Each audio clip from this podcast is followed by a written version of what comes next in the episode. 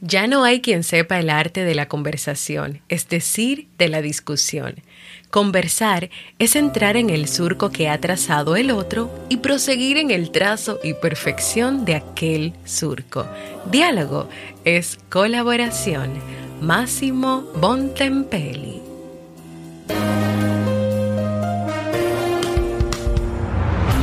¿Quieres mejorar tu calidad de vida y la de los tuyos?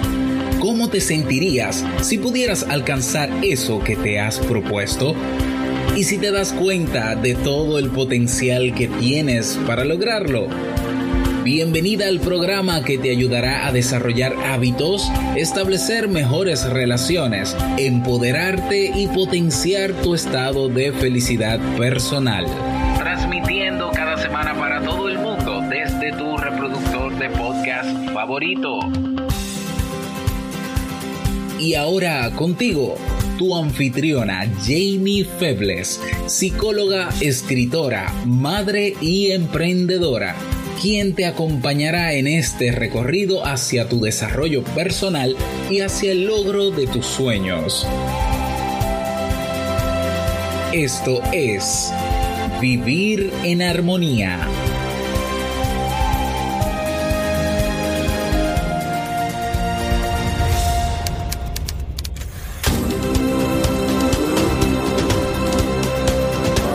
Bienvenidos al episodio 457 de Vivir en Armonía. Mi nombre es Jamie Febles y estoy muy contenta y feliz de poder encontrarme compartiendo contigo en este espacio. En el día de hoy estaremos compartiendo el tema Estrategias para defender la conversación y nos despedimos de esta temporada regular.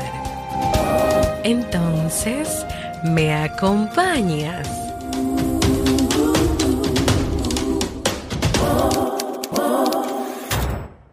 Bienvenida y bienvenido a Vivir en Armonía, un podcast que siempre tienes la oportunidad de escuchar cuando quieras, donde quieras y en la plataforma de podcast de tu preferencia. Hoy me siento muy feliz de encontrarme compartiendo contigo en este nuevo episodio de Vivir en Armonía, faltando casi nada, o sea, un episodio para iniciar aquí en el podcast con una de mis temporadas favoritas, la temporada navideña. Antes de comenzar con nuestro tema de hoy, te invito a que si has pensado en hacer un proceso de terapia psicológica y te animas a hacerlo con puedes ir a www.jamiefebles.net barra consulta o escribirme a mi correo electrónico para más información.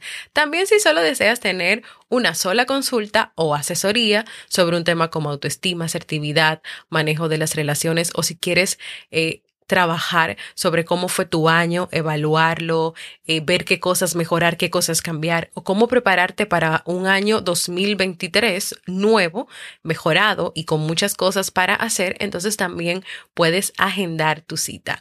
En el episodio anterior, el 456, estuvimos conversando sobre la diferencia entre conexión y conversación. Veíamos que la conexión es un apoyo de la conversación, pero no lo es todo.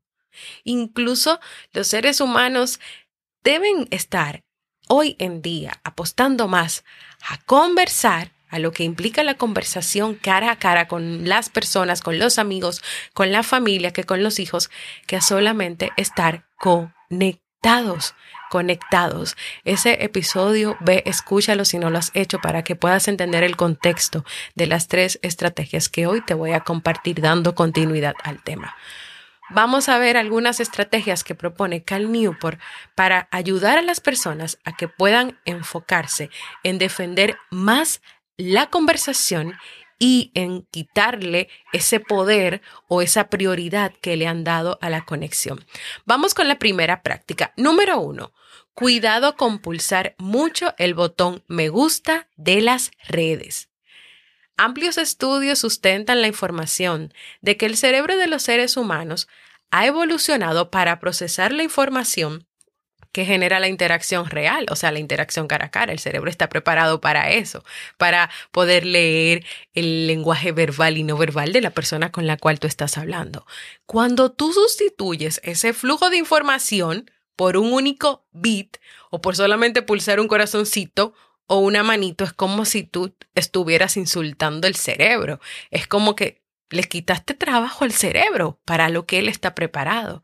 Entonces, la invitación con esta práctica es que cada día puedas transformar el modo en que piensas sobre las redes sociales, el modo en que las personas piensan en cómo esos me gustas, esos corazoncitos son indicadores de aprobación de las personas, pero en forma de clic.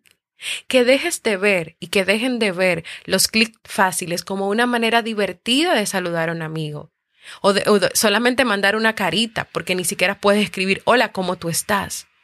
Que dejes de dar me gusta o comentar, porque con esas interacciones que son aparentemente inofensivas, entre comillas, también se le puede enseñar a la mente que la conexión es una alternativa a la conversación. Y yo no creo que de verdad solamente poner una manito eh, arriba, un corazoncito, pueda crear una conversación con una persona o pueda llevarte a conectar con esa persona, a crear un vínculo con esa persona. Solamente de esa manera. No, no creo. Entonces, la primera práctica para que tú defiendas más la importancia de la conversación real, cara a cara, con las personas, es que dejes de, dejes de dar clic, dejes de pulsar esos botones de las redes sociales. Segundo, Segunda práctica. Condensa los mensajes de texto. Uno de los principales obstáculos a la hora de intentar llevar la vida social de vuelta desde la conexión, porque solamente estabas enfocado enfocada en la conexión, hasta la conversación, es el nivel que la comunicación por texto ha invadido. Y es como la comunicación por texto ha definido lo que ahora significa amistad. Entonces, por eso Cherry Turkel, que ya había hablado de ella en otro episodio, describe, esta realidad de la siguiente manera. Primero que los teléfonos se han convertido en una especie de obligación en la amistad. Ser amigo significa estar de guardia pegado al teléfono y listo para prestar atención en línea. En la práctica anterior se te recomendaba dejar de interactuar con tus amigos mediante los me gustas y los comentarios en redes. En esta se sugiere que tengas el móvil en modo no molestar que no tengas notificaciones. Es estar de cierto modo como si los mensajes de texto fueran correos electrónicos, que si alguien te envía algo, solo lo verás cuando tú decidas entrar a la aplicación. Entonces ahí tú vas a poder reservar horas específicas o un momento específico del día para tú responder a esos mensajes, para tú enviar las respuestas necesarias, para tú responder cuando tú desees responder y también porque si fuera una emergencia, entonces simple y llanamente no te van a escribir un mensaje de texto. Entonces condensa los mensajes y cuando hablo de mensajes de texto, no solamente el, el texto normal que antes enviábamos, sino también el famoso WhatsApp. Tener cuidado con que, ah, entonces la amistad quiere decir que tengo que estar ahí, tengo que ver la persona, mi amigo o mi amiga o mi pareja me tiene que ver en línea, eh, tengo que responderle todo lo que me diga. Cuidado con eso. Y con estar siempre pendiente, ay, son una notificación, tengo que responder.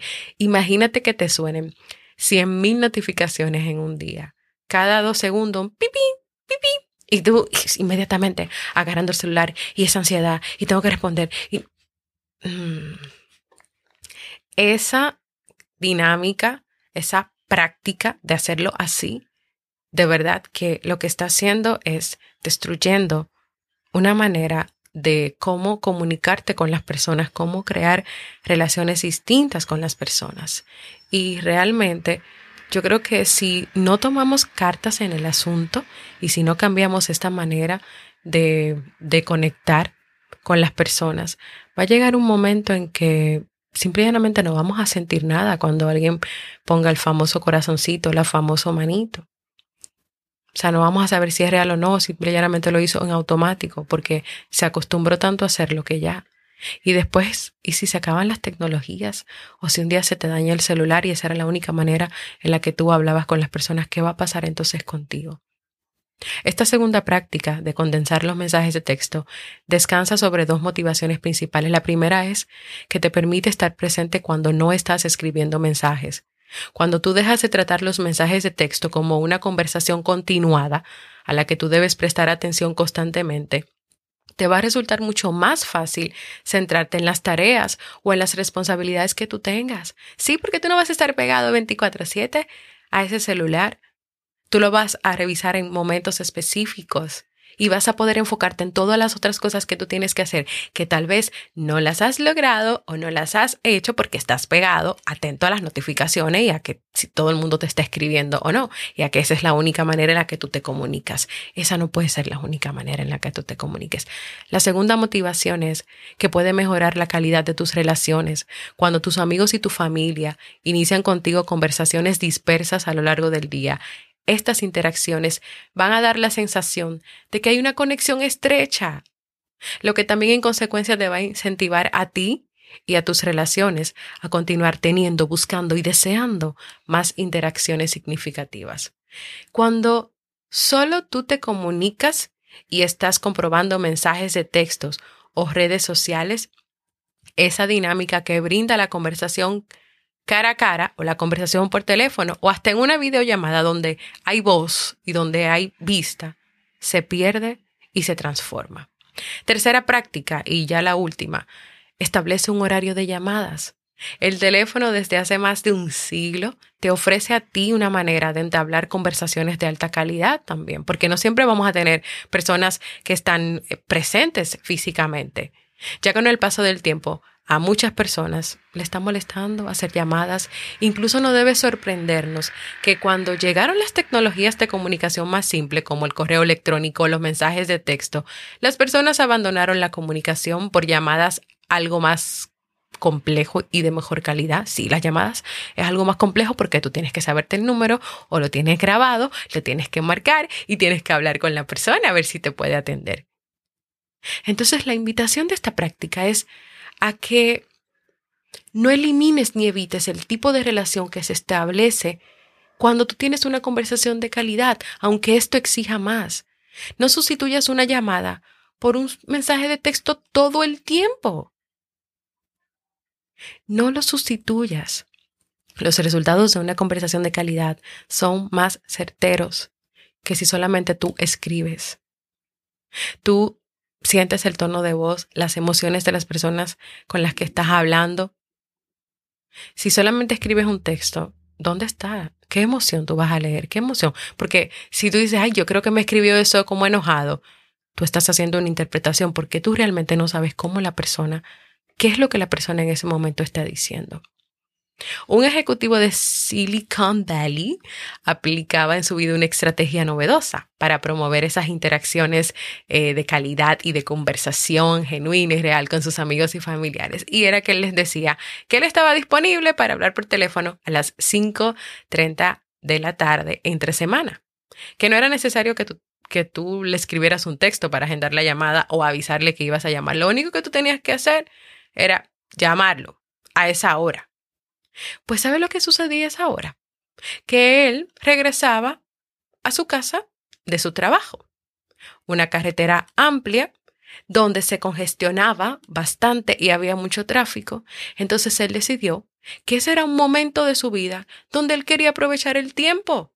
El tiempo que él pasaba encerrado en ese carro, en ese coche, tantas horas con tanto tráfico, y así se inventó su norma de las 5.30 de la tarde y usaba ese tiempo que uno puede entender que cuando uno dura tanto tiempo en el tráfico manejando y hasta una hora, una hora y media, dos horas para llegar a casa, uno pierde ese tiempo. Entonces él lo usaba para algo muy productivo y muy importante. Yo creo que en un tiempo y en una realidad de vida donde las tecnologías sencillas y que simplifican las conexiones relaciones, no nos dejemos arrastrar de ellas de tal manera que olvidemos lo importante de la verdadera conexión humana esa que se establece a través de una conversación cara a cara o una conversación real por teléfono, donde aunque no veas a la persona, escuchas su voz, su tono, sientes sus emociones a través de su forma de hablar.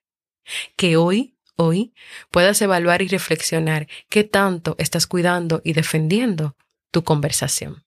¿Te animas?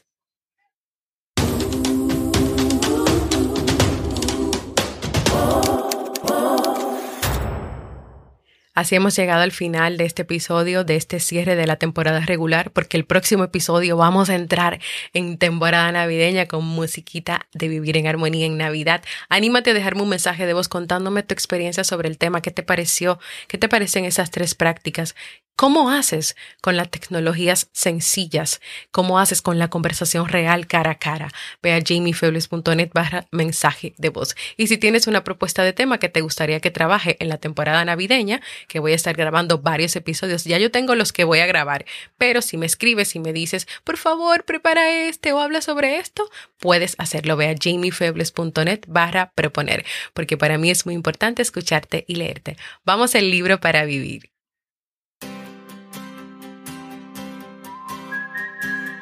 El libro recomendado es Aunque tenga miedo, hágalo igual de Susan Jeffers. Jeffers en este libro comparte de una manera amena y práctica herramientas auténticas para 1. Controlar la propia vida. 2. Vencer el miedo. 3. Cambiar la forma de pensar. 4. Eliminar la ira y el resentimiento. 5. Encontrar el trabajo deseado. 6. Crear relaciones positivas con los demás. Y por último, afrontar las situaciones con fuerza y seguridad en ti. ¿Me acompañas en esta nueva aventura de lanzarnos aunque tengamos miedo? Ven y lee conmigo este libro.